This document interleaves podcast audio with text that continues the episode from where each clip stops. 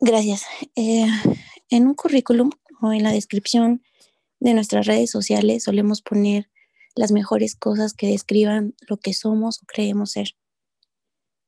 Por ejemplo, ponemos nuestra profesión, si tenemos alguna maestría, eh, doctorado, certificados, cuál es nuestro estado civil, nuestra nacionalidad, o ponemos cosas que solemos hacer o que nos encantan. Por ejemplo, eh, eh, podemos poner soy amante de los perros, deportista, entrenador, viajero, vegano, etc.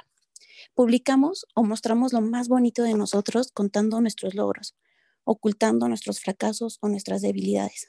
Sin embargo, en la época en la que Jesús nació, el currículum de las personas era su genealogía. En aquellos tiempos decir de quién descendías era lo que te definía o construía como persona. Hoy en día es muy fácil ocultar aquello que nos avergüenza, porque pues le ponemos filtros a las fotos, por lo menos yo lo he hecho un montón de veces. Y no platico de mis errores como lo hago de mis éxitos. Intento todos los días ocultar mis debilidades. Debo confesarte que muchas veces fui a la iglesia súper quebrantada, pero siempre iba como con una sonrisa.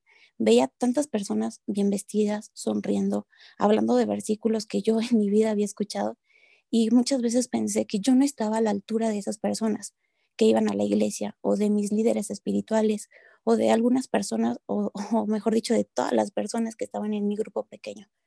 E intentaba con mi ropa, con mi sonrisa, con mis palabras demostrar que todo estaba bien en mi vida, tratando de ocultar todas y cada una de, cada una de mis debilidades y de las circunstancias que me habían orillado a buscar a Dios desesperadamente.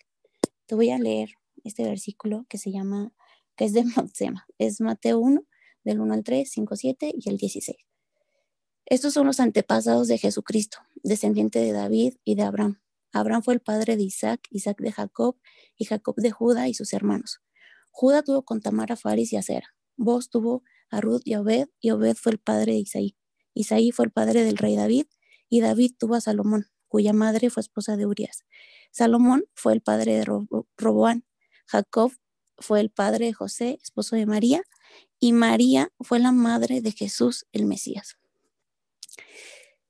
no sé tú, pero este versículo, pues para mí no tenía trascendencia, eran muchos nombres súper complicados de leer, era súper aburrido. Eh, desde que empezaba con descendientes y seguía viendo este, nombres y nombres y me los iba saltando, ni los leía, porque decía que aburrido, o sea, está súper largo, aparte un montón de nombres que ni sé ni me voy a acordar. Este versículo tiene un gran significado oculto. Eh, ¿Recuerdas que al inicio te comenté que la genealogía era la carta de presentación de antes?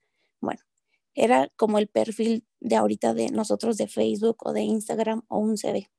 Entonces, si esta era la carta de presentación de Jesús, vamos a examinarla un poquito.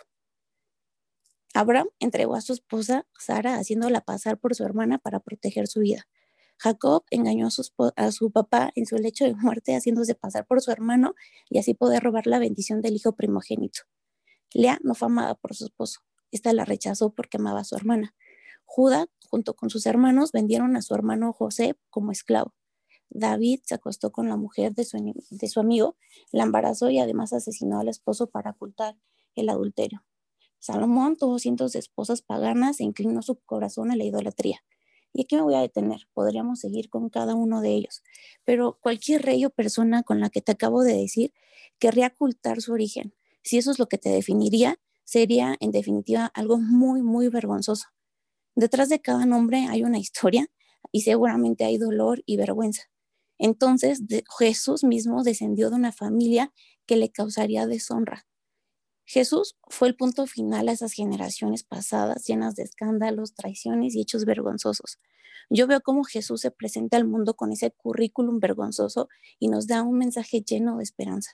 Jesús nació y cambió la historia y Jesús hoy quiere hacer eso contigo. Quiere que hoy al, dejar al dejarlo entrar en tu vida ponga un punto final a la vida que tú tenías anteriormente esa, esa, vida, que te, esa vida que te causa dolor y, vergüenza. Jesús entiende si tú hoy estás mal en una relación, no sé, con tus papás, con tus hermanos, con tu jefe, con tus hijos, pareja, etcétera. Nos relacionamos con todas las personas. Cuando naces de nuevo en Jesús, Él te da un corazón de carne y una vida nueva. No importa qué tan manchado está ese currículo. En Jesús todo, todo es nuevo. Te aliento a que dejes tu vida pasada y descanses que eres elegido, redimido, perdonado, salvo. Jesús conoce de dónde vienes y Él quiere darte una mejor vida. Gracias, Padre, porque hoy recordamos que en Jesús todo es nuevo, que su gracia y amor inagotable nos acercan a ti, Padre, y que tú nos perdonas a todos los que nos arrepentimos de corazón y buscamos eh, vivir una vida en tus caminos. Padre, te pido por las personas que hoy se sienten avergonzados por su pasado y se encuentran en relaciones fracturadas, para que ellos puedan ser sensibles a tu palabra y puedan saberse perdonados, redimidos, amados y nuevas personas en ti, Cristo. Te lo pido en el nombre de Cristo Jesús. Amén.